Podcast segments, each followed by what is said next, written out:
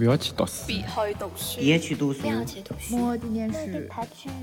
你了，别去读书。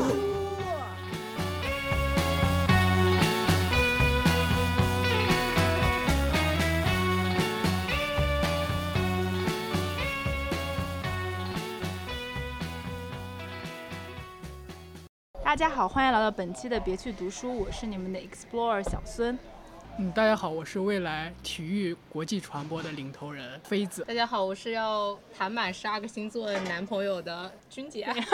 对，本期的别去读书呢，呃，请到了我在研究生的师门的两个很好的朋友，呃，我们三个想要跟大家聊一下我们所谓的半五十年轻朋友的婚恋状态，因为我们三个分别是。九七、九八、九九，差不多就是二十五岁左右这么一个年纪。近期，然后我自己参加了两场婚礼，感觉可能因为今年是有闰二月，所以很多人也晒结婚证。然后。我的好朋友君姐呢，她自己感受的是，研究生毕业之后，以前身边似乎母胎 solo 的朋友一下子就全部脱单了呢。之所以叫上妃子，除了是因为她跟我们一块看球赛之外，也是她作为一个在读研究生的单身男性，可能会给我们提供一些不一样的视角。首先第一个问题，我们先聊一下我们自身现在的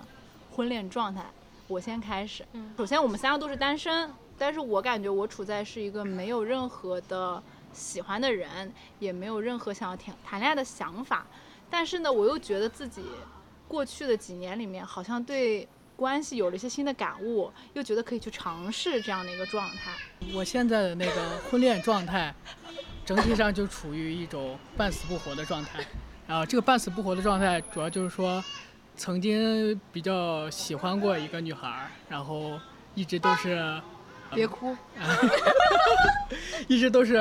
朋友之上恋人未满的一个状态。近期其实也有想逃脱出这种感情桎梏的一个想法，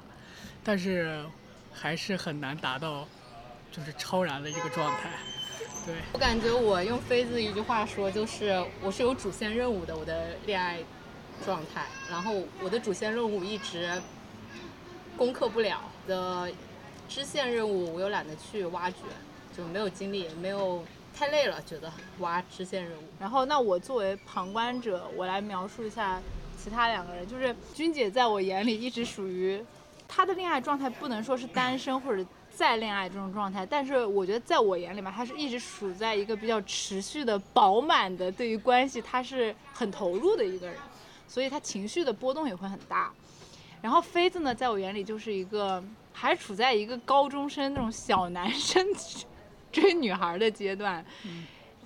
就自己也是很动摇。嗯，对。你觉得君姐是啥样的？我觉得君姐，其实君姐她的感情状态，在我眼里看来很扑朔迷离。因为为什么？因为他的每一段关系我都有所知道，但是了解的都不够清楚。不清楚之后呢，他就是从一个到另一个之间，他这个转换，就是。每次都是通知我，然后我也不知道他们具体发生了什么，然后就会感觉到，呃，虽然都他整体是在处在有伴侣的一个状态，但是整体的他具体的给我的感觉都是很痛苦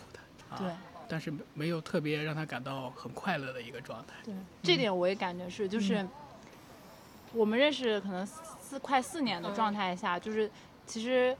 感觉多君姐尝试了很多的关系，但是就在朋友的角度来看，就是好像一直都没有找到一个很平和然后很舒服的状态。对此我们也是很操心，是不是？我其实也不是操心啊，祝福。就我每次问妃子，然后哦跟妃子说的时候，妃子就会问我，他是谁啊？就我他就每次都问我这个位是哪位啊？就是他们好像每次都不清楚，然后嗯，就感觉。很未知，嗯，其实我我们两个就属于身边人结婚的，还有谈恋爱的已经越来越多，而且我们某种程度上讲，女性还是更被压在这个社会文化里面的。嗯，你自己当时设想，的你二十五六的时候是什么状态？就是在婚恋这。其实我感觉就是，现在跟我比如说大学时候设想，或者是高中时候的设想都差不多。嗯，因为我一直就对婚姻不是太有期待的那种。嗯，我就很。一直很喜欢谈恋爱，就所以我觉得我现在这种状况，呃，也是符合我期待的，也是我咎由自取。呃，我想说一下我对妃子的那个看法。嗯，开始相互攻讦了，可以。我觉得妃子呢，就是如果你旁观者看来的话，她这种状态，或者是说她前一段，也不能说前一段吧，就是她处在的这个关系，如果是旁观者的话，就很很像舔狗。但是呢，我觉得并不是这样的，就是我们细细去挖掘，发现里面还是有很多妃子值得同情的地方。那不还是舔狗吗？妃子感觉是那种他真的很投入这段关系，然后他真的想把这事做好。加上我个人觉得吧，嗯，你作为一个狮子座，时间长了，你有点胜负心在里面。确实感觉有点胜负心在里面。我感觉就是大家久了耗的太久了，都会有胜负心。就是为什么我我总是输呢？我也想赢一次。我记得有一有一年冬天的时候，我跟飞子，然后两说我们两个人又一败涂地了，是吧？嗯对，因为每次都是输的那个状态。因为从从一个最细节的一个事情来讲，就是我们之前我跟那位每次出去之之后，就是如果有一些小的小冲突，但是那种暧昧的小冲突的时候啊，就是比如说那个我们从一个地方出来以后，然后那儿有一个座位，然后我就说。我累了，我不想坐。然后他说不行，我我要坐。然后我就我就坐那儿了。以后，然后他直接就转身就走。但是我会坐上三秒以后，还是过去跟让他赶紧去走。就是这种小事情，就是一个胜负心。其实就反映了你们俩的关系嘛，就是追的那个人永远是你。对，就是这样。别哭。没哭没哭没哭。那妃子讲一下你自己，嗯你作为男生，就是小的时候或者初高中的时候，你自己对自己二十五岁左右的是怎么想的？你的意思就是说，在我初高中的时候，想二十五岁的婚恋状态是怎么样的？对，首先这个问题在我这儿好像不太成立，因为我小时候就没想过二十五岁的婚恋状态会是怎么样。是不是？这也是男女的一个差异，哦只有女生会去想。对我不会想这个。我记得我当时是应该是初中还是高中的时候，我当时说自己二十六岁结婚，二十八岁生小孩，而且那个时候是班上一群女生会聊这个事情，就是哦而且我当时还觉得自己二十六岁结婚，二十八岁生小孩是一个是。独立事业女性的这样一个规划，但明年我就 二十六啊、了。那你说到规划这个事情，关于感情的规划这个事情，我在高中的时候想过这个事情。那是因为我高中的时候和我的那个，呃，应该是初恋女友，我俩是同桌嘛，然后我们就想着以后都去上海读书。嗯结果他去了，我没去嘛。后来我们在想这个上了大学以后怎么办？就是假设是我们都去上海读书了，然后他特别喜欢静安那边那个地方，我也不知道他为什么喜欢啊。然后我也喜欢静安。对，然后我就不知道为什么，然后那就那不是有个静安寺嘛？当时是在填那个高考前要填那种信息表，然后专门留了一节课，然后大家就是参照那个把那个填好。就那节课上，我就跟他讲，那咱们都去上海读书的话，到三十左右的时候，这个静安寺这条街就是咱们的天下。就是你会说出来的话。你现在也会说这种话啊，？这个现在不会说。当时应该就是，呃，自己预想的是，就是我会一直把这个关这段关系保持到很久很久，因为我我理想中的感觉就是长久的那种的感情，就是想要一段稳定的可以一直发展的那种。所以我现在一直也是在，就是寻求的这种是这种感情。你追现在这个女生追了几年？其实我都觉得这个不算追了，我感觉都像是朋友一样，就我感觉我们像家人一样。尤其是天津这个地方的时候，就我们班好像只有我俩在天津，然后在这四年的期间，更多像朋友、家人一样相处。但是这种相处过程中又有一些暧昧，所以就是很说不清道不明。对，就是这样。就七年了呗。养了，六年了，六年养了，然后你六七年期间都没恋爱，对吧？没有。但是暧昧过几个吧？我记得他应该是暧昧过几个，然后因为想到他，然后又放弃了。好几个呢，其实都是因为暧昧对象大学的时候，然后我跟那那些女生出去之后，我的舍友都以为我要跟这个女生在一起了，后来我就就没有在一起，他们都问我为什么，然后我说我也不知道为什么，然后就去，然后还是继续跟跟之前这个嗯女生高中这个女生在一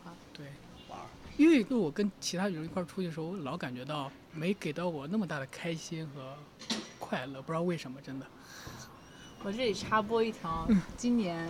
春天的一个夜晚，嗯妃子给我发微信说跟那个女生在北京见完，跟我描述 说那个女生像《火影忍者》里面就那个双手往后这么跑步嘛。他说她太可爱了，给我发了一句，我感觉我好爱她。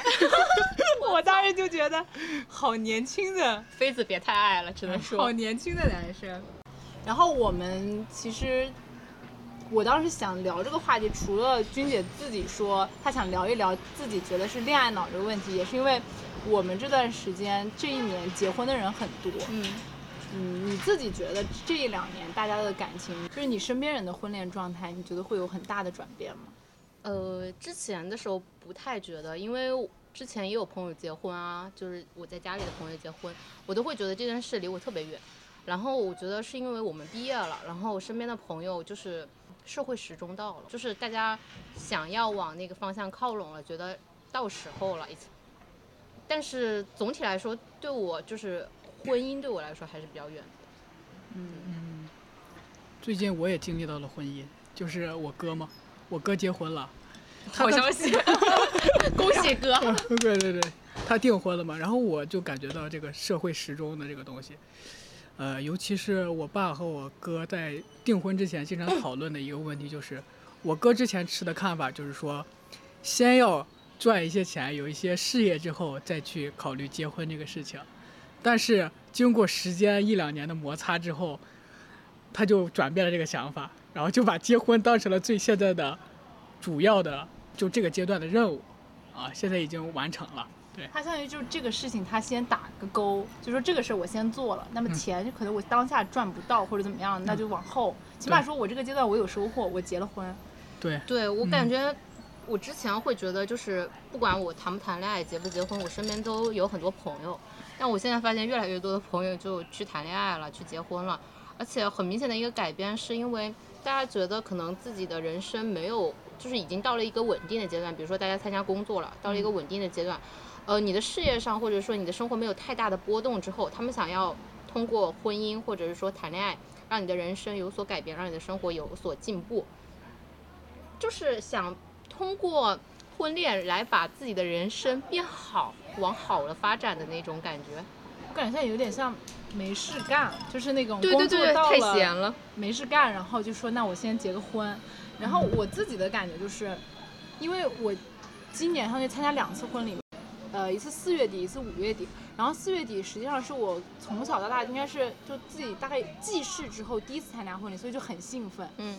然后第二次参加婚礼的时候，我就有点累了，而且当时那个婚礼其实办的不像是年轻人办的，是像给为了别人办对为了家庭的人办的，所以当时就觉得很、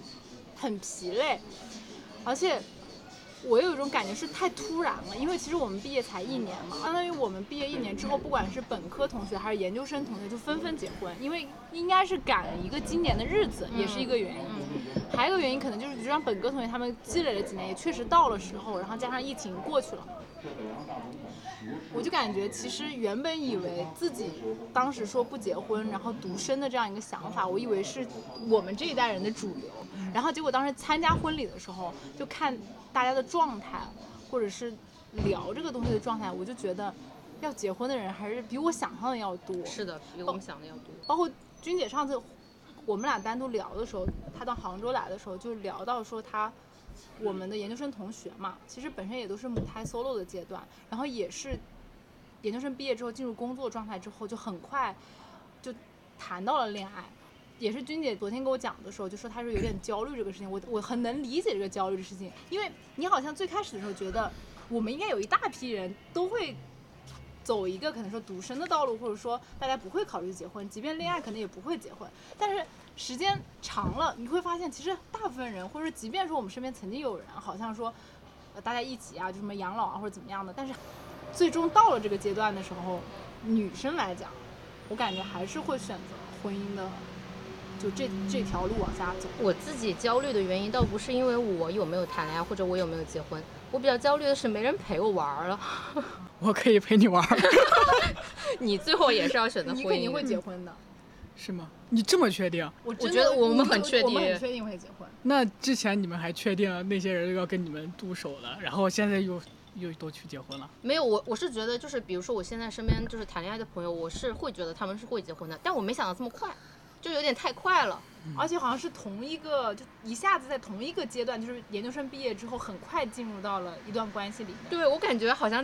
大家在婚恋这件事情上也突然有了同辈压力。不是说是自由恋爱，也不能说是那种典型的自由恋爱的，更多也是这种相亲和介绍这种方式嗯去进入一段关系。对，大家很快的进入了一个婚恋市场，这是我没有想到的，就是没有通过比如说朋友认识啊，或者是说怎么样，就是不是很，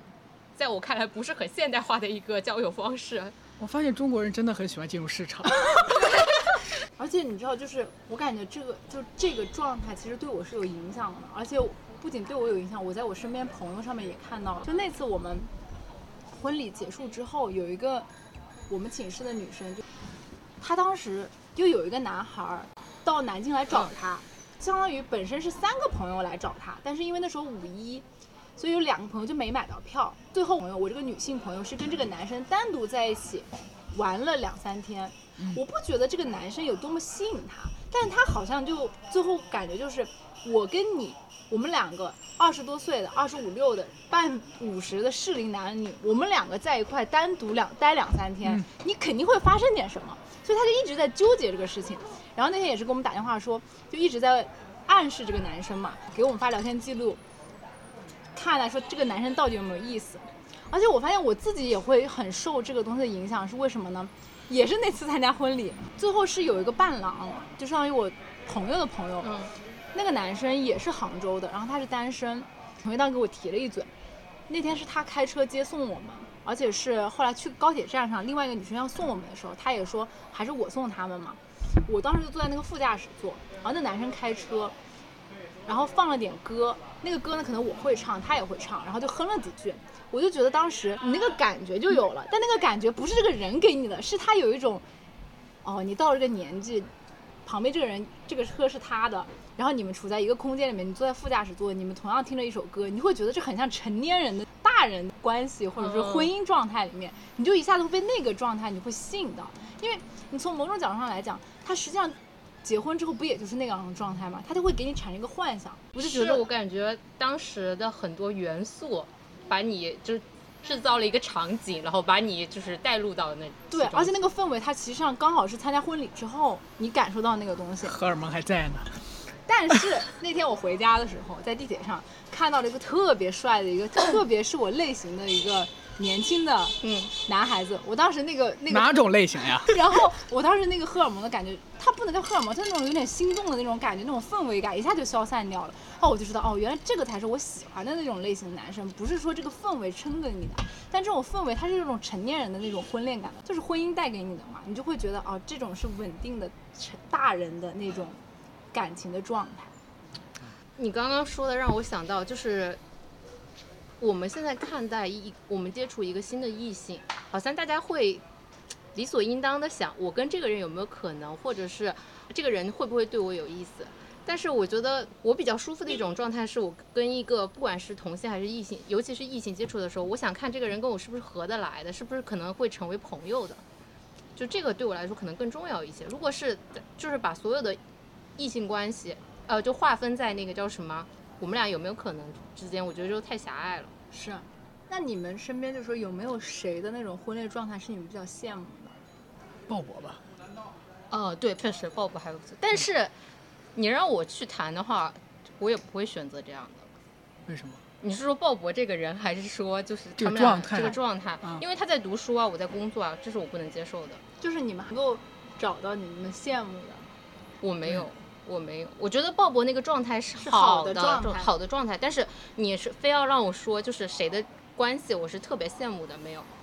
你有吗，飞子？我觉得我之前那个关系我就挺好的，若即若离的，我就很喜欢这种。是吗？我怎么觉得你很痛苦呢？我们本科的时候有一个男生就追一个女生，应该后期是在一起了，但是他就他俩就不知道为什么就一直不承认他俩在一起这事。然后我们有的时候就多事嘛，就问那个男生你有没有追到还是没追到，就有人问他，就你一直去追这个女生，你你会不会觉得累呀、或者怎么样的？他说了一句话，我送给你。他说我就享受这种爬坡的感觉。爬坡的感觉确实，但是爬坡的时候，有的时候还会摔下来吧，摔的还挺疼的吧。之前我们我和那个女生的时候，嗯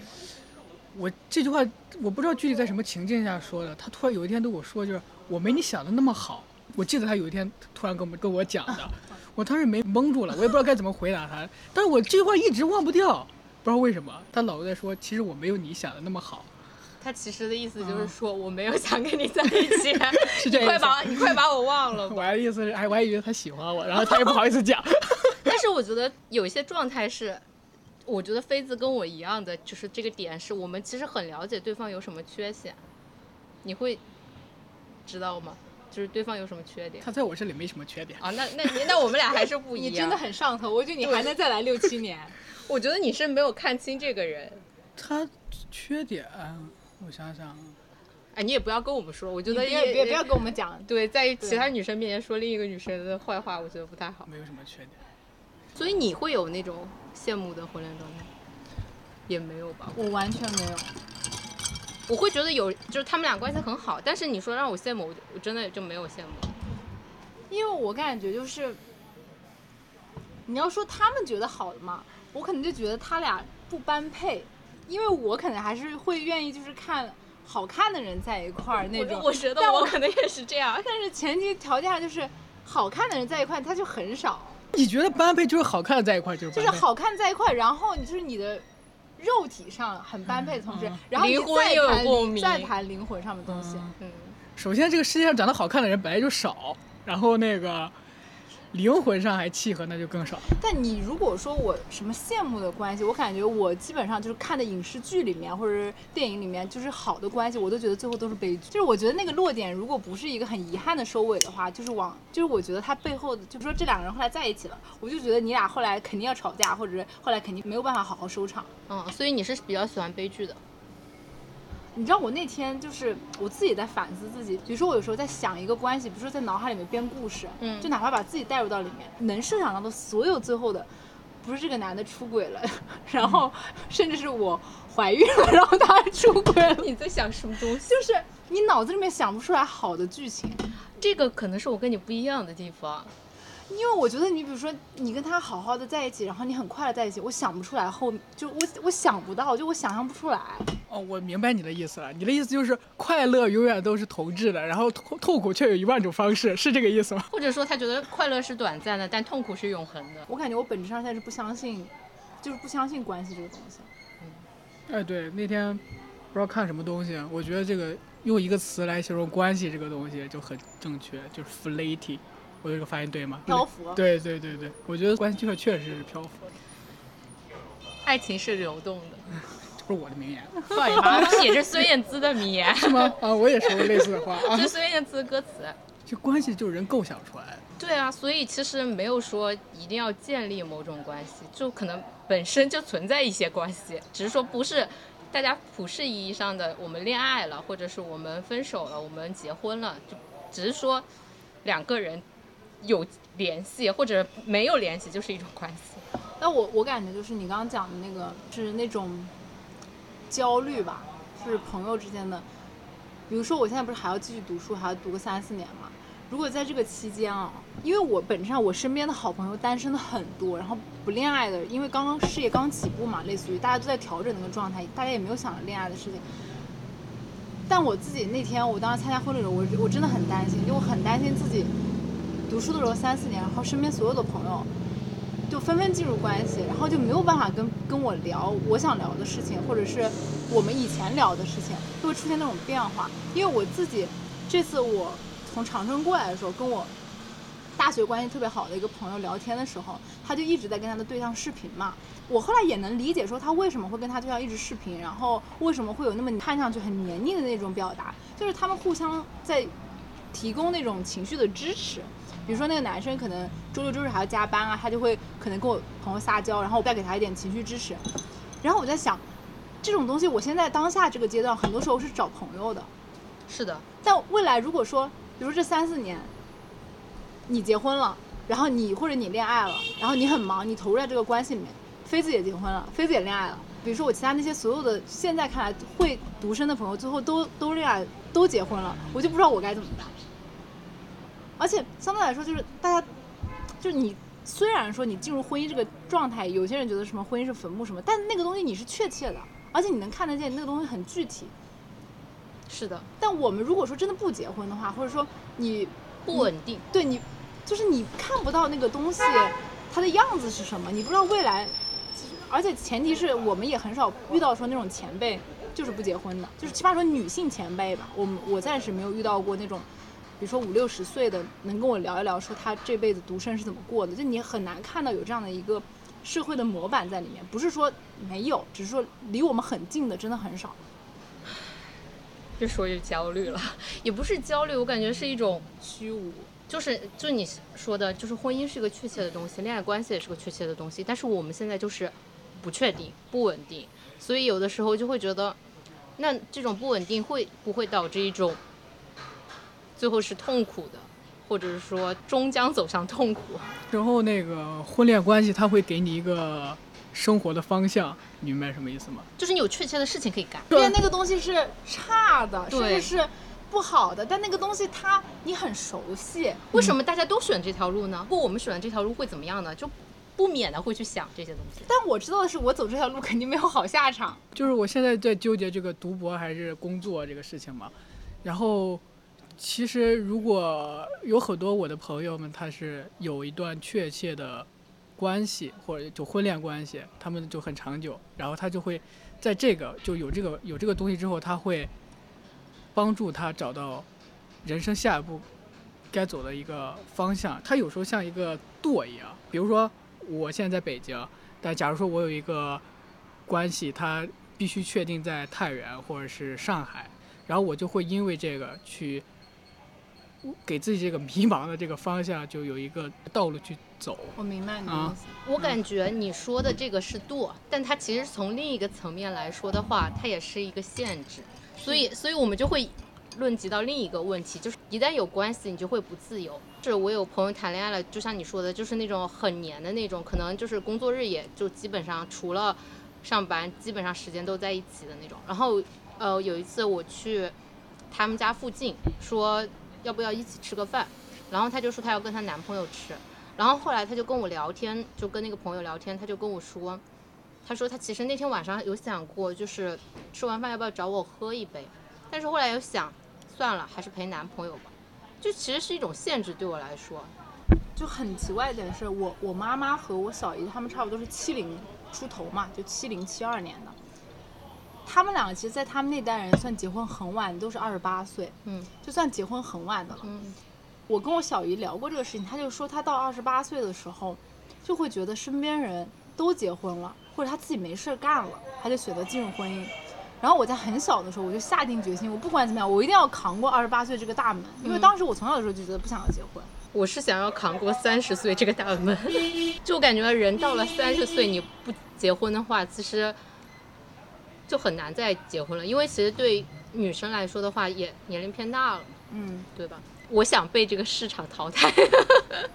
我想主动被这个市场淘汰，这样的话就是我就不会因为想要进入市场就做一些违心的选择。所以，你周边人的婚恋状态会影响到你吗？我觉得有哎。你最近不是天天跟一对情侣一块吃饭吗他？应该是跟两对情侣吧，呃，呃两对，而且我感觉他是夹在这两对中间，所以导致他就是前两个月都非常非常想谈恋爱。他们的两个状态再怎么好，我感觉我永远都是我这样子。我感觉其实他们并没有对我什么影影影响。唯一对我婚恋状态有影响的是，就我哥结婚，我不是跟你讲过吗？嗯，然后我感觉就是整体，因为我这只是一个订婚的仪式罢了，还没有结婚那么复杂。但是我是整体参与到这个里边的，然后有很多细节的事情我也在帮忙处理，然后我就感觉这个仪式很复杂，然后考虑到很多东西，尤其是当我看到我嫂子的弟弟。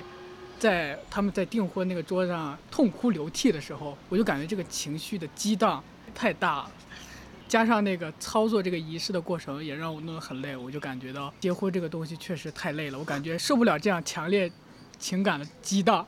你是情感方面受不了，啊、就是说，如果结婚这个事情我能能承受，如果没这么激荡的这个仪式的话，我啊我觉得你是对仪式有恐惧，你不是对婚婚姻有恐惧。对，尤其是当我哥单膝下跪那一地，我感觉到他已经不是我认识的那个人了。为啥？在我印象中，我哥就是一个小时候学习也不好，特别喜欢打游戏，然后有点不着三思的那种人。但是他在这个整体订婚仪式，然后前期的投入的过程当中，我感觉他非常的认真，就是颠覆了我以前对他的想象和认识，就感觉他变了。然后尤其是有一件事情，我感觉到特别的难过，就是就是我感觉到我哥不单单是我哥了，比如说在那个这个他应该不会听到吧，我也不知道，我不会让他听。就是说那个房子的事情，不是说就所有权的问题啊，就是我哥，呃，我嫂子，还有我嫂子弟弟，还有我嫂子的父母，呃，住在了我家的另一个房子呢。之前我在那儿住，平常一个人，就在结婚那几天的时候，他们在那边住嘛。有一天就结婚仪式当完完了以后，那天下午想去休息休息，刚好送他们到那个房子那儿，然后我也在那儿休息。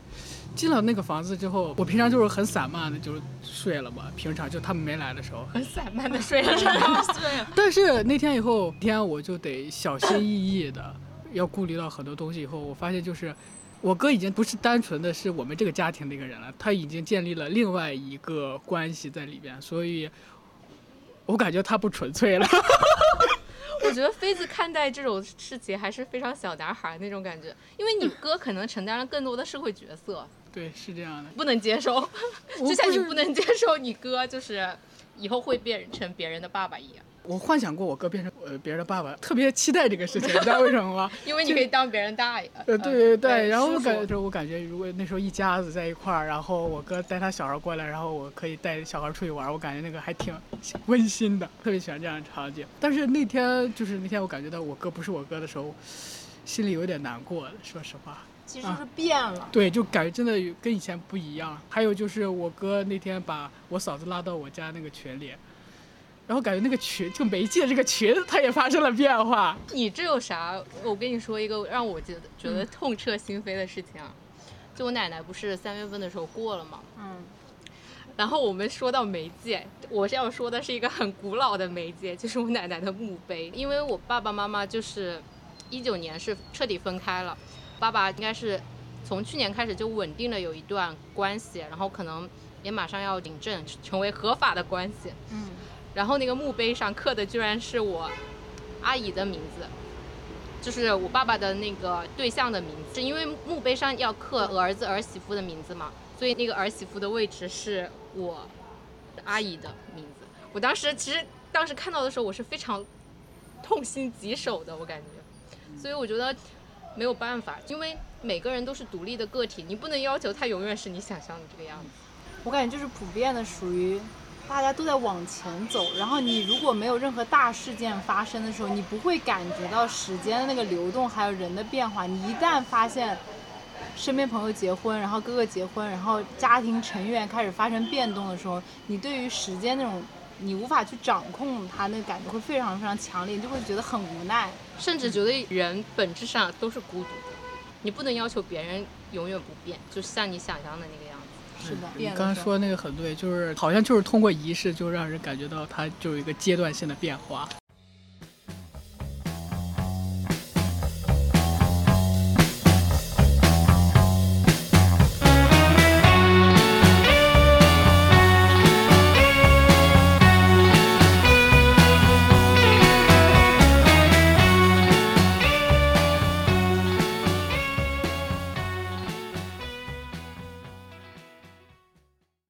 有恋爱想法的时候是吗？我每天都在有恋爱想法。你 该不会让我提那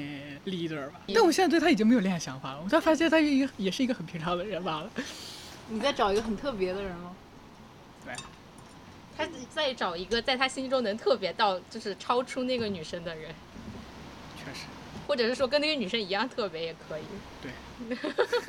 君姐呢？我，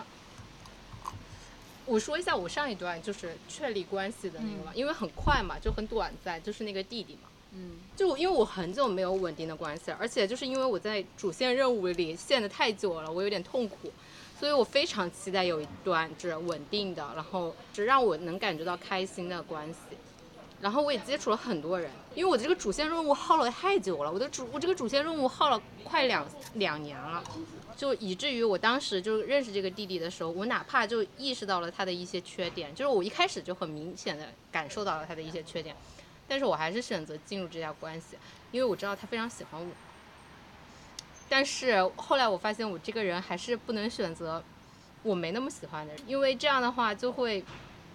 我会非常嫌弃他，就是我那种嫌弃已经到想要攻击这个人，想要把这个人作为我的敌人来看待那种程度了。就别人越喜欢你越讨厌别人呗，是这意思。我发现是这个样子的。之前有一个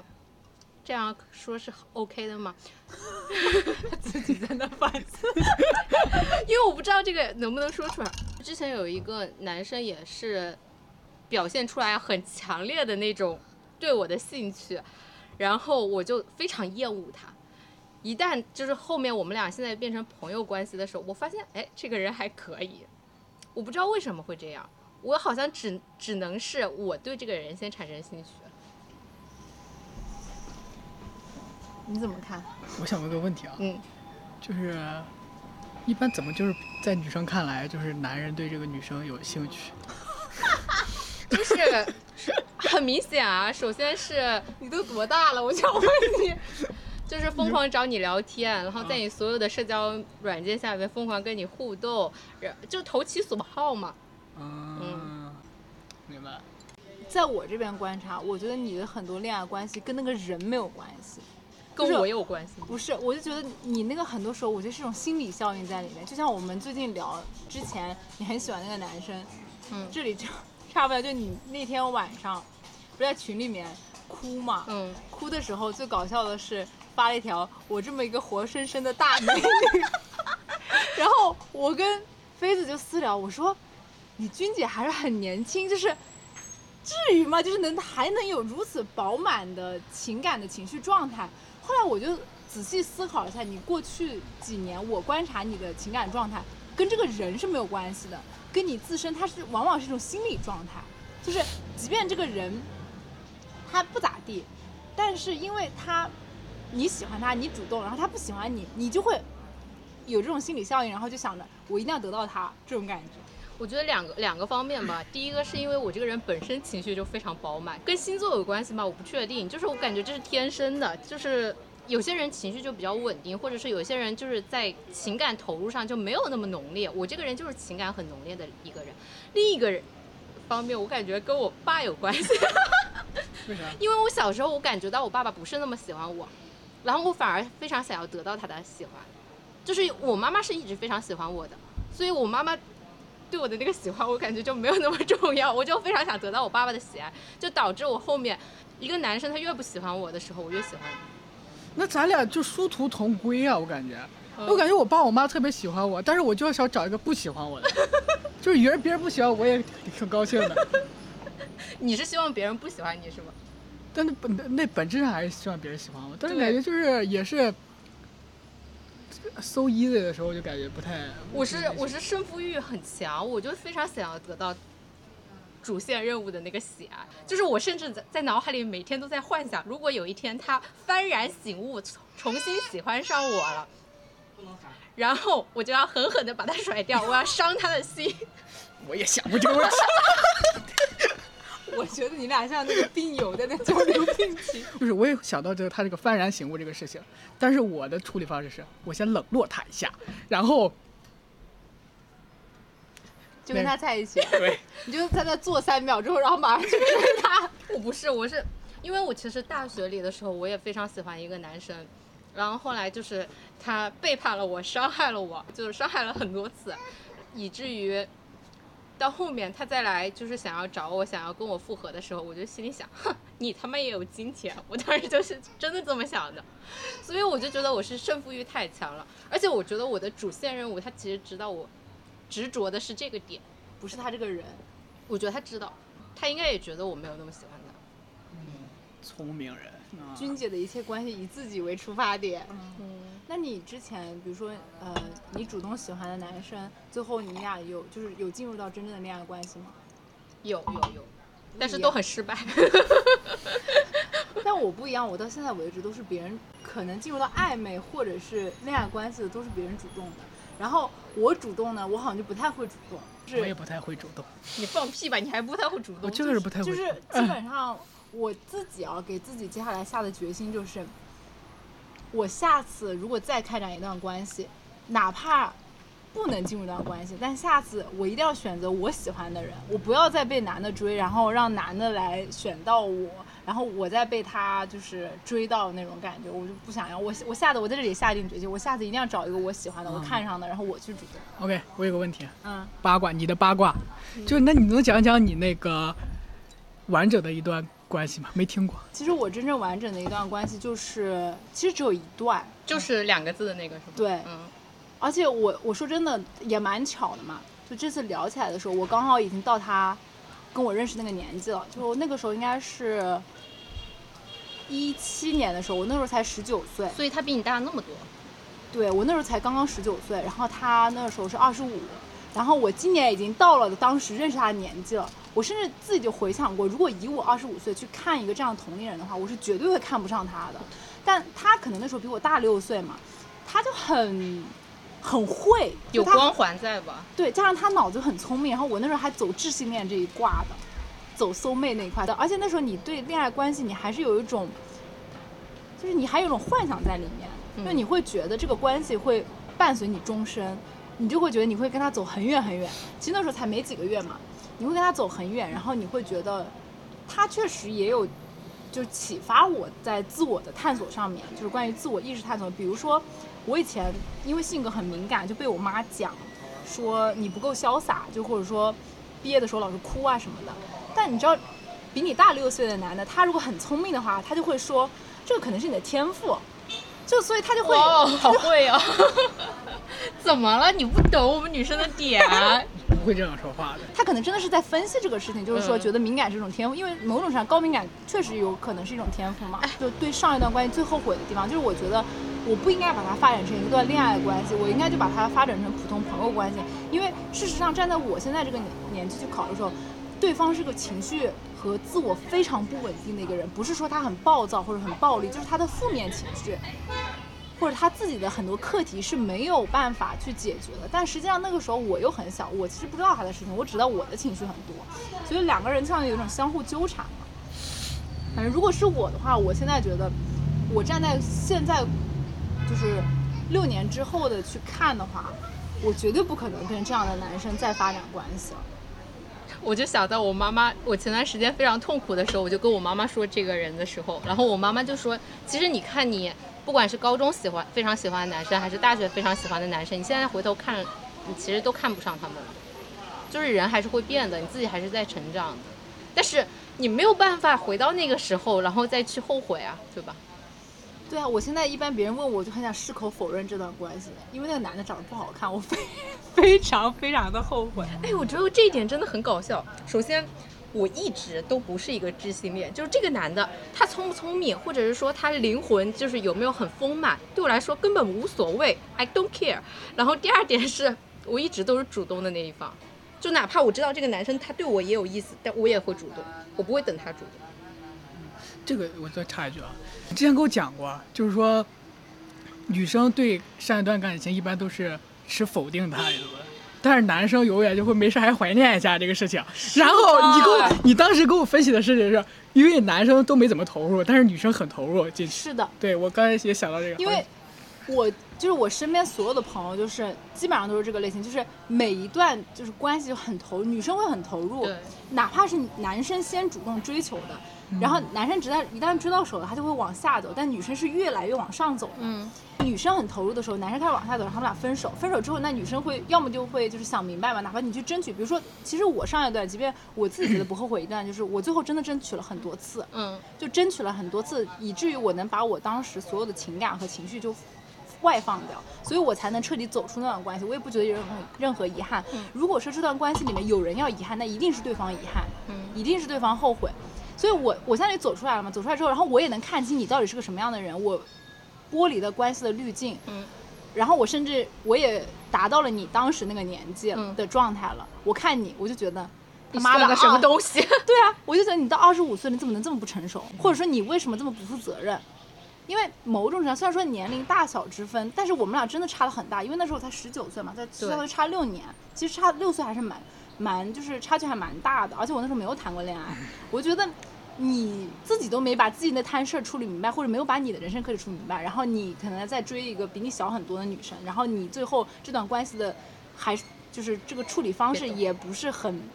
也不是很得当吧，我觉得。女生就是一旦我这段关系我所有东西耗尽了，我没有留恋了，我走就走了。男的就是他永远在往回看，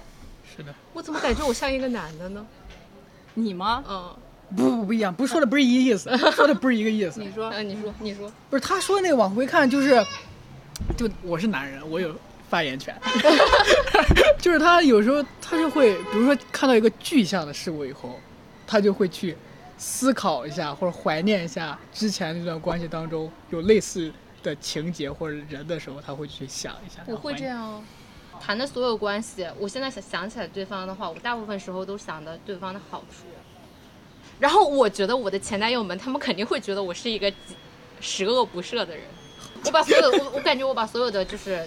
关系的结束都处理的非常糟糕。嗯，除了一个吧，除了一个非常对不起我的，其他都是很糟糕的。上一次恋爱是不是就是高中的那个？对然后就纠缠了六七年，这个啊，对。哎高中那个时候，其实我觉得挺对不起他的，忏悔一下，为啥？没考上上海的大学。没买静安那条街。那你俩现在还有联系吗？呃，没有联系，偶尔有吧，有时候看看朋友圈啥，点个赞会吗？不点赞，男人真的很不爱点赞。不点赞。那个时候为啥？因为内马尔分手。因为内马尔分手。对，内马尔罪大恶极。内马尔是导火索。哦，我知道了，你不会说的是当时他离开巴萨吧？我们就讨论了一下体育明星和文艺明星之间的事情，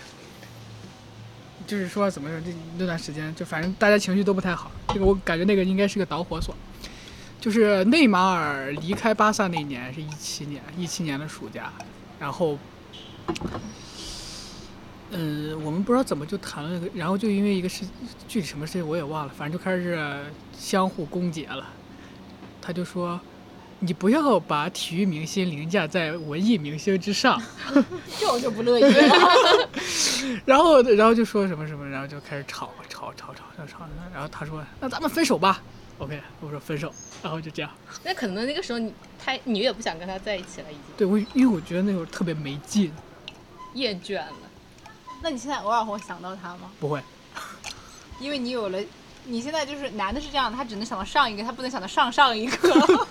咋？男的不能 跨服着是吗？跨服聊天是不行的，因为那个时候感觉我跟那个女生在一起，好像是因为我的一个上上上的一个失败，然后比较消沉，然后消沉之后呢，然后就突然发现我身边这个人其实他也蛮不错的，我觉得高中时候的恋爱可能也有点过家家吧。嗯，确实有点儿那意思。不过那个时候那个脸红心跳的感觉确实也不错。男的永远都是在怀念怀念高中脸红心跳的感觉。真的脸红，我记得第一次牵手的时候，我们在看那个阿里有个动画动漫，我们看那个书，阿里当时星期六只有我俩人在宿舍，因为他不住校嘛，他住校，然后我当时，呃，就是为了跟他在一起，就我也不回家了，然后我也住校，然后当时 然后当当时那宿舍就不是什么宿舍，当时那个教室就我俩人，然后我们就一起看翻那个阿狸那个书嘛，然后翻翻翻翻翻手翻一块儿了，很搞笑。我记得那页还是那个阿狸看天空那一页。不过我还是会有时候会想到他，就唯一一个场景会想到，是那个呃，只能不能限定在不能限定在冬天或者夏天，只能在春秋的时候才能想到。是因为那个春秋的时候那个树影，但是会有微风的那个时候，因为我们老在那个学校那条街走，就永远是那个风，还有那个温度刚好到那儿。天哪，我觉得飞子他真的是一个有一点对触觉还有这种感无无感非常敏锐的人。我就想到他那个时候说什么，他去抚摸那个墓碑，你好像通感，我感觉。对，对，他通感特别的敏锐。那你你们觉得你们现在的择偶的标准大概是什么样的？你刚刚不是说你想做主动的那个吗？我感觉我不想再主动了，不想再主动了，而且我希望对方非常喜欢我，因为怎么说呢？我觉得我一直陷在主线任务里的一个原因，是因为我已经厌倦了再去让别对方了解我，你知道吗？就是你要花很多很多时间去了解一个人嘛，我不想要那种我在跟他一遍一遍的讲我跟别人讲述的故事，就是为了让他更了解我。我的择偶标准不是很清楚吗？之前讲过，就是他那个人站在那里，你可能觉得一般，但是你是就是在了解之后，你发现这个人有点东西，这是我择偶标准。好像一个 HR。有点东西。我我我的择偶标准还有唯一不变的一条就是，一定要长得好看。就这一点，就是我感觉对我来说非常重要。我也觉得，我现在是从上一段关系里面吸取的教训，因为我发现，就是一旦这个人长得不好看的话，他的那种内在的东西，你一旦你自己拥有了之后，你除了后悔他长得不好看这件事情，就没有别的，因为你想想画面，那不就是人的脸的画面吗？然后你就会觉得很后悔，很后悔。我经常有的时候在那边尖叫，我觉得我就不想再想，也不想否认这段关系。尤其是你想到你们俩当初是怎么亲密接触的，就我妈那天跟我说，因为我们说到我们要去郊游这件事情嘛，就是我们要去金海湖这件事情，然后我就说说到那个人，然后我妈妈就是啥都知道。我妈妈说，就是她对好看的人有一种天然的不信任，然后我就她觉得好看的人都不靠谱，然后我就问她，我说，可是我爸爸长得也不好看啊，你觉得他靠谱吗？嗯，所以我就觉得好看真的非常重要，包括我其实五月份的时候不是见到见了他一次嘛，嗯，然后他还是很好看，那肯定啊，好看的人怎么会变难看呢没？有啊，他有可能就男生不是会发胖吗？就很多男人都发胖了，然后或者他变老了呀，就是但他都没有，他还是很好看，而且他很香，你知道吗？他真的很香，就是他会喷香水，他真的很香，不像有些臭男人味道很大。就一股人味儿。但好看的人，我觉得他是会从年轻帅到老。那你觉得你自己就是择偶标准或者婚恋上的想法这几年有没有什么发生改变？最大的改变就是我感觉我没有以前冲劲十足了。我以前就是勇敢往前冲，从来不想喊停的那种。油箱快空了。对我感觉就是有一种这种状态。我嗯，我之前其实一直没想到什么择偶标准这件事情，就是这段时间才会想到这个择偶标准的事情，也就是得出刚才那个结论。应该最期不会有什么变化，我觉得。还是根据那个人力资源部的 那个标准来。就是很多人都会有那种具象的择偶标准，但我感觉我对这种好像不太感冒，不不太有这个想法，就是说具体的择偶标准。我感觉我好像也没有。因为我感觉喜欢这种东西，就哪怕你列了再多条，你喜欢的可能跟那个也不符合。罗翔老师说过要去爱具体的人，这是罗翔说的吗？是罗翔说的，抽象的人。说的他从哪个古希腊哲学家抄过来的？我也不知道。最后一个问题就是，你觉得你会结婚吗？妃子先说吧，我想听听妃子的答案。会吧，但我相较于现在说，我会不会结婚这个问题，我现在更考虑的是，我啥时候能遇到一个真正进入恋爱关系的一个比较稳定的一个关系这样一个事情。我现在是是先进入这个亲密关系之后才去想恋爱这个事情，但我下一步目标的是，下一步的目标的话就是我要朝我会去结婚，会会的，会的，你把实话我都没听清楚你说大点声啥对，就会结婚，就你觉得你会结婚？我会结婚，他说他会朝那个方向走。嗯。说不定你研究生毕业之后，你也能很快找到一个。那我想问一个问题啊，就是哪怕你遇不到那么喜欢的人，你会为了结婚去选一个没那么喜欢的人吗？就你是一定会为了爱去结婚吗？好难回答呀，你这个问题。好像现在不太会，就是他，那你的意思就是说你只是适合会为了结婚而结婚，但也别太为了结婚而结婚，就差不多就行了。差不多就行了，嗯可以这样。如果是就是因为确实你想达到那么完美的一个理想状态，确实有点难，我感觉就是其实差不太多我也可以接受，别讨厌就行。我感觉我的话，我我之前觉得自己不会结婚，但是我这段时间不知道我们参加婚礼的时之后，我就会觉得我会结婚，然后再离，但是不会有孩子，然后最后就再也不结婚。你想的太远了吧？但是你我就有这种感觉，就是我突然会觉得，哦，我可能会结婚，但是我肯定会离，然后接着我就会一个人。我说不上来，我就有这种感觉。看来谁是这个幸运儿呢？让我们拭目以待。他会经历一段丰满的感情，从甜蜜的进入结婚殿堂，然后没有孩子之后离婚。对，但你知道，就是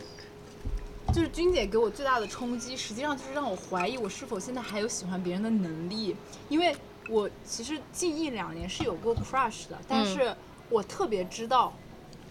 我对他的那个感觉一定是氛围造成的，不是这个人造成的。而且我很会拿捏自己的那个边界感，就是绝对不会加对方的微信，然后也不会，就是即便感觉到对方对我有好感，我都不会往前走，就不会就会把他打断在那里，因为我就觉得这个感觉就刚刚好，我不想让任何东西去破坏它。我有时候很怕加微信发生的男的自拍照或什么健身的照片，就瞬间下头，我就会破坏我自己单方面的这种美好的想象。然后，但那天就是你那天晚上嗯发那个。活生生的大美女。就是哭了，哭着发了五六条的时候，就为情所困的时候，我真的觉得我已经好久好久没有因为感情的事情哭过，或者难过、难过过、伤心过的时候，我就会在怀疑我是不是不具备这方面的能力。是所以现在我感觉，就像我刚刚开头讲的，我就觉得自己想去试试看进入关系里面，因为我很好奇自己现在到底什么状态。因为实际上是二十到二十五这五年的时间，我是完全给我自己的，就是完全在自我成长的这个环境里面，包括跟原生家庭的关系或者跟外界人的关系，我实际上是能够慢慢掌控的。这个掌控权在我自己手里，我能够去控制它，然后我自己能够很好的去应对它。那我就很好奇，那相当于我就感觉自己练了一身武功了，我想去试试看这个东西我能不能打着打着，但是有打过。你有没有想过，比如说你现在肯定大部分是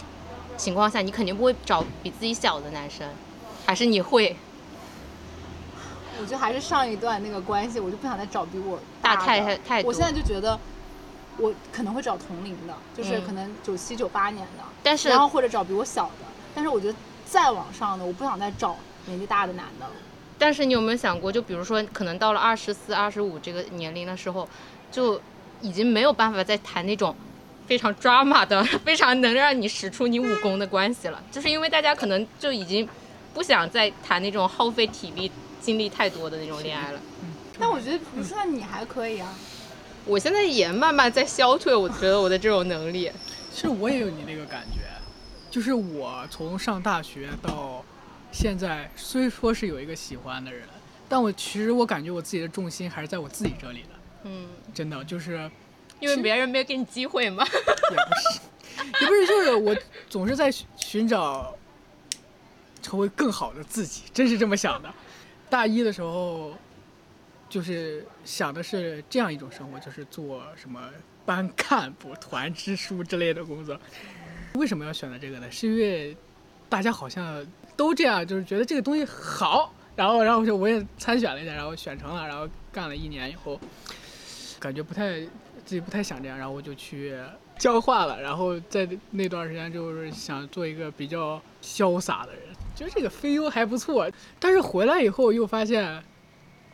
又面临到一个新的问题，就是说，呃，读书的还是接着工作这个问题。跟着一个师兄去参加一个创业的一个他们的一个项目，创了半夜也没挣到钱，他跟我说能挣到大钱，但是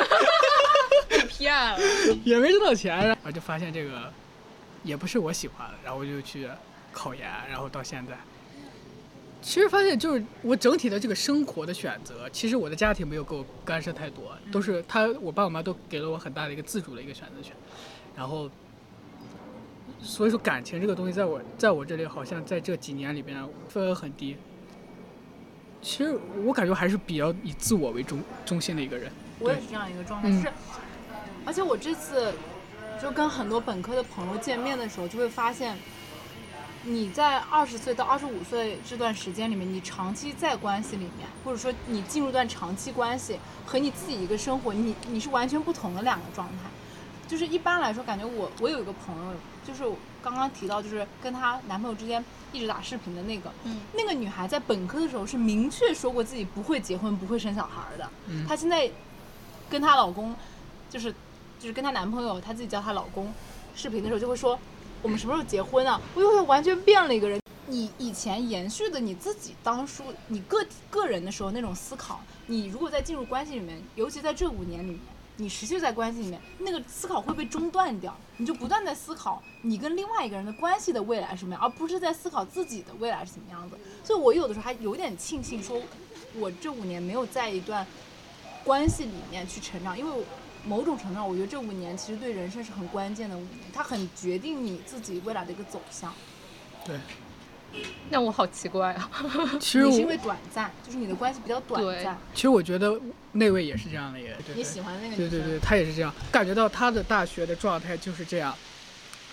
基本上都是一个人在学习，然后去准备呃去读研究生，去外国读研究生，然后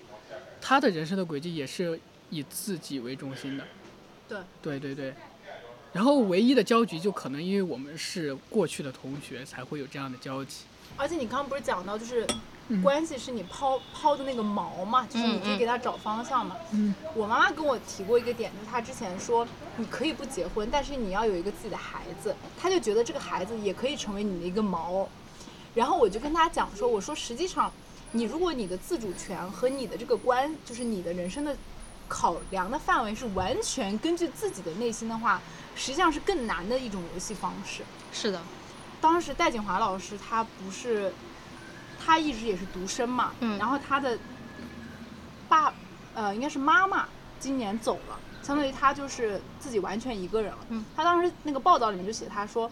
他有一种很虚无的彻底的自由。其实某种程度上，如果你不选择关系和不选择进入一段婚姻，你未来的人生一定会在某一个阶段达到这种很虚无的自由。就是你人生所有的决定和你所有的出发点都是围绕你自己，就你自己想干嘛。它实际上是比你进入关系和进入婚姻之后那个题目是更开放的，是个大的很大的开放题，而不是一个选择题。我就总结总结到我这所有选择，从高中选大学，从然后从大学选择研究生这样的选择，这种重大决定都是基本上我都我一个人选的嘛。然后发现，然后现在在选择读博或者是呃工作的时候，我我反而现在会更考虑我爸妈是怎么想的，因为我那天特地之前从来没跟他们那么正式的去聊以后该干什么。那天我就专门跟他们聊了一下，然后我，然后我爸妈说这个问题他们也需要考虑一下，他们考虑好了给我答复。对其实我觉得是因为你真的就是太迷茫了。对就是这个时候特特别迷茫，对，比之前都会迷茫。嗯我觉得我跟你们俩确实不太一样，因为对我来说，不管是考研还是工作，这都是我顺带完成的事情。就我可能把所有的百分之八十的精力都用在了去思考恋爱关系，去思考我跟别人的关系上。虽然可能不是同一个人，天哪，你顺手就完成了上研究生的工作因为，他很聪明啊，不是因为，因为我觉得就是，比如说我去找工作，或者说我去考研究生这个事情，它都是努力能完成的事情，它是通可以通过量变实现的。但是恋爱关系不是的，恋爱关系是天上掉馅饼，是你看你这个人幸不幸运。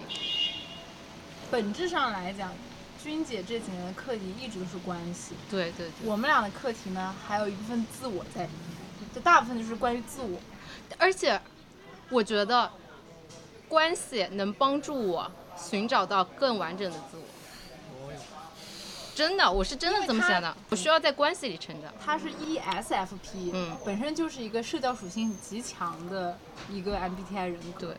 然后我觉得他的那种，包括你也很怕，其实你很害怕孤独嘛。对我非常害怕孤独。我现在就是我的一个命题是我怎么跟自己更好的相处。就像我跟你说的，就是你希望，就是你昨天晚上跟我说，就是你希望我变得更自由。然后我跟你说，我昨天晚上自己跳完舞，然后在河边喝了一杯啤酒，自自己走回家的时候，不白练了。我没有白练，今天早上起来称瘦了好吗？OK，那一刻我是会觉得我是感受到了一个人的自由的，但大部分情况下是，比如说我自己在家里就是做菜做的好好的，然后朋友就说，哎，你要不要出来玩？我是会为了别人去放弃我自己的生活秩序的。但是这个生活秩序，你被为别人放弃了一次又一次之后，你要再去寻找到它，就非常非常的难。就是我感觉我现在需要学会的就是怎么跟自己相处，然后寻找到生活的秩序。我有个问题啊，嗯，你说的那个做菜那个生活秩序，它其实不是你的秩序，就是说，因为你的秩序其实脑子里在想的是去玩的，只不过当时没有人找你去玩，然后刚好有一个，其实你的内心想法是是想出去玩的，是不是这样？但我有的时候其实是玩完了之后，我会非常后悔，因为我总做一些，我我那天学了一个词叫风险偏好，因为我是一个有的时候风险偏好挺高的人，就是不稳定。我有的时候风险偏好特别高，有时候风险偏好在高完了之后做了一些疯狂的事情之后，我就想要一种稳定的秩序。我非常难跟的好朋友沙一样，就是每天按时睡觉，然后三餐按时吃，我非常难做到这一点。跟自己相处，感觉一个人的生活秩序对我来说是一件很难的事情，所以我我很希望有一个关系去帮我建立这个秩序。但是你没发现吗？就是，比如说你这段时间你身边的这些朋友，包括你昨天讲的，就是你还剩下一个朋友，都可能要进入到暧昧关系里面了。有的时候就是你越怕一个人，他会命运和生活本身会给你制造那个情境，让你学会这个课题，就跟布置作业一样。对，就感觉我越想得到这个东西，他就会越反噬我。我就觉得对我来说，这个确实是一个课题吧，就还挺重要的。而且，因为我现在是独居嘛，独居，然后你在就是身边也没有办法去接触到新的朋友什么的，我也我也不太想跟那些人做朋友，以至于我可能就是被迫的必须学会这个状态，就你必须熟悉，因为你不可能情感依赖别人一辈子。嗯但我觉得你意识到了，肯定就可以慢慢走。而且你不是昨天也跟我讲说，如果你其实已经慢慢感觉到一个人那种比较自由的状态了，但是我他妈的还是想要跟朋友玩。就比如说，我昨天就是自己一个人待了一天，然后周五晚上也是自己待，然后我今天就跟你们出来了。嗯，对我还是会选择一些社交。就就我一个感觉跟你那个就练完舞的那个感觉差不多，就我每次踢完球，呃，尤其是在一个，尤其是在上了研究生之后，有时候跟他们一起踢踢完球以后，我都一个人回去。嗯，你说那个时候运动散发的快乐的多巴胺和那种孤独，它是交汇的，那种感情特别复杂，对对对对对对，真的而且很舒服，不舒服。我觉得很舒服，因为我可能我很难得体会到这种，因为就像我那天跟我一个朋友说，我说我很少周六晚呃周六早上一大早醒来是在自己家，因为大部分时间可能我周五晚上就出去玩，然后就住朋友家了。我们其实没有聊到就是嗯就恋爱脑这个话题，因为大家说我是恋爱脑，我是无所谓的，但是很多朋友就比如说。嗯，最近有一个恋爱的朋友，她就是因为长时间的跟跟她自己的男朋友黏在一起了，以至于她没有跟我们这些朋友关系好，或者是说一起玩儿。包括她有，她跟我说，她有一天晚上就想说，有一个朋友生病了，然后也没有很久没有跟她见面了，她就想说要不要去那个朋友家看他，但是她最后还是选择了去她男朋友那里。她就觉得自己很恋爱脑，包括我们开玩笑也会说她重色轻友什么的。她其实很苦恼，她说她不想变成一个这样的人，她说她想要做一个独立女人。然后我当时就觉得很好笑，因为我在我看来，在我这儿是没有高低之分的，但是其实，在很多人眼里是有这个排序的。就我感觉是，作为朋友这一方来讲，就看你恋爱之后，你朋友会不会走，就是你的朋友会不会消失在你的生活圈子里面。嗯，但其实某种情况下，如果说你这段恋爱关系，嗯，会让你摒弃掉你其他的社交关系，你真的恋爱关系也很危险啊。是有点危险。我当时也是跟他说了，但是我是觉得他没有必要去苛责自己。，对，没有必要去自我反思，就是啊，我是不是一个恋爱脑，或者是说我是不是这样做是对的？因为我觉得，在我看来，这没有什么对错之分。而且我觉得还是关系的阶段不一样哎，就是你最开始热恋的时候，肯定想让两个人天天在一起嘛，然后你时间长了之后。你们不可能说一直在一块儿，然后你的其他的社交关系你就完全不顾，你工作总得顾吧，对吧？嗯然后你的家人也得顾吧，那可能比如说像我的话，我会觉得朋友这个关系可能是我人生中就也是很重要很重要，甚至说就跟亲人是一样的那种状态的话，你肯定最后也要顾啊。那我觉得肯定是阶段和你如何去磨合的关系。但是如果说我自己进入到恋爱关系里面，然后我真的就是因为我之前就是这样子，我也很投入很多，非常的投入。而且我那个时候的想法是，我很害怕一个人，就是可能是你现在面对的问题，他妈，他的意思是他十九岁的时候跟我 十六岁是一样的。不是，就是那个时候，因为你总觉得我妈妈对我来说很重要，我的姥爷老娘一家对我来说很重要，但是你知道他们总有一天会走，你知道他们有一天会不在，所以我那时候就一直在想着，我要找到一个人，这个人能让我在我父母和我的亲人，甚至我的朋友，他们都进入，要么就离开这个世界，要么就可能他们有自己的生活的时候，我还有一个人能跟我在一块儿。我那个时候，其实我觉得我十九岁来说，对我来说，恋爱关系和情感关系是这样的一个定义。但是后来，他就是那个关系给我的反馈就是靠不住。靠不住，而且他可能会伤害你更多。嗯，而且那种时候他伤害我到我会觉得替我的亲人和朋友感到难过，因为他们对我非常好，然后我妈妈还有我姥爷姥娘很珍惜我，你为什么你凭什么这么对待我？就会这样的，所以我后来是对关系非常的失望，于是就不会再说要期待别人去帮我解决那个孤独的困境，或者说一个人的困境。你一个人待了，然后就是待了，所以那段关系唯一教会我就是让我如何去解决，咋了？我想到一句话，就是你 什么不介意孤独比爱你舒服。我感觉你可能就是这种感觉。对他那个时候就会让我学会去面对离开这个事情，因为那个时候对我来说很阵痛。我走出来时间差不多有一年多，因为我可能之前没有面对过真正的分离，但那个对我来说是种分离。然后可能我当时很信任他，这个关系可能是我人生很重要很重要的一个东西，他一下子就抽离出去，那对我的打击是很大的，而且我可能又会觉得对这个事情很失望，他可能把我以前建立的一种对关系的，尤其是恋爱关系这种想象吧，就破灭掉了。所以我现在属于一种，好像是一种就是没有欲求的一种状态，对关系没有欲求。基本上我现在看那个男生，他哪个对我有意思，我我看两眼，我就大概知道他是什么什么样的什。么货色？对，哦，我其实刚刚没有回答你，就是最后一个问题，就是想不想结婚这个事情。所以你会不会结婚？对，会不会结婚？我感觉我是不会，你知道为啥？因为我我我当时是怎么跟我妈妈说的？我说，第一，首先我觉得男人靠不住；第二，其实我也没有那么相信自己，因为我自己也很危险。对啊，我我跟你不一样的一点就是，我会觉得我会结婚，然后我会离婚，然后不生孩子。对，我会觉得我很我自己很危险，我怕我做一些身败名裂的事情。你你对恋爱脑咋想？恋爱脑。什么是恋爱脑？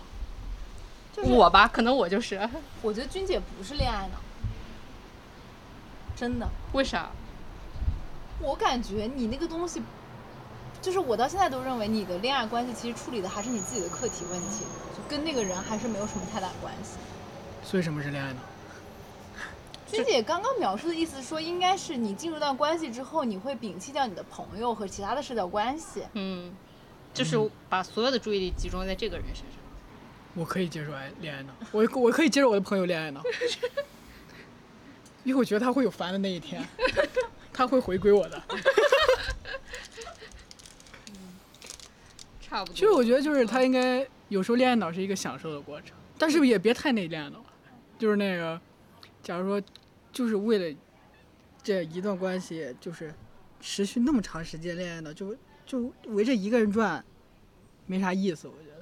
我觉得你还是自己跟我一样，还是自己一个人待的时间太长了。是吗？嗯嗯，挺有意思的。真的吗？我感觉我是看状态，就比如说我心情好的时候，我就会想要问他一句：“今天想不想要跟我在一起？” 然后我心情不好的时候，我就觉得你和我，我们俩联手杀掉了我的自尊。就我感觉，他真的好抓嘛。对我就感觉我特别看状态。对，我其实发现我永远不会进入恋爱脑，真的。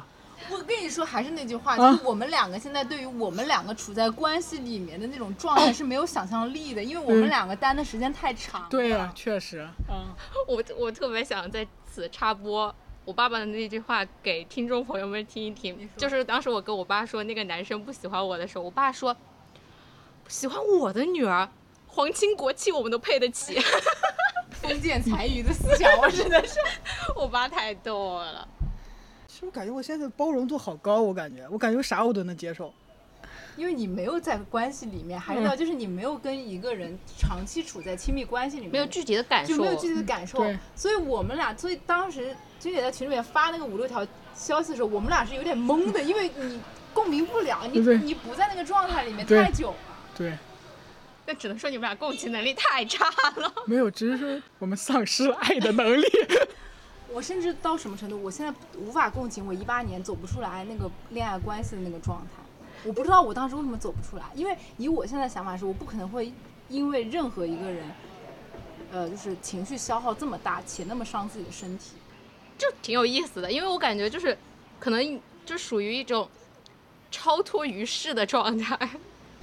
嗯，那我们今天其实简单聊了一下我们自己处在现在人生半五十这样一个阶段的，不管是婚恋状态还是关于婚恋状态的一些想法。然后其实聊到最后也没有聊出一个结论，但是能够看出来是，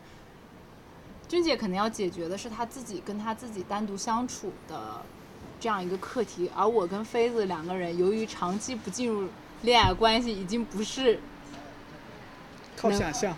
就完全靠想象，也想象不出来自己到底会进入关系是什么样子。嗯，但总的来说呢，我觉得我们还有很多的可能性，起码就现在来看，我们三个人还能还是能够彼此陪伴对方单身很久的。好，那以上就是本期的别去读书，跟大家说再见，拜拜，拜拜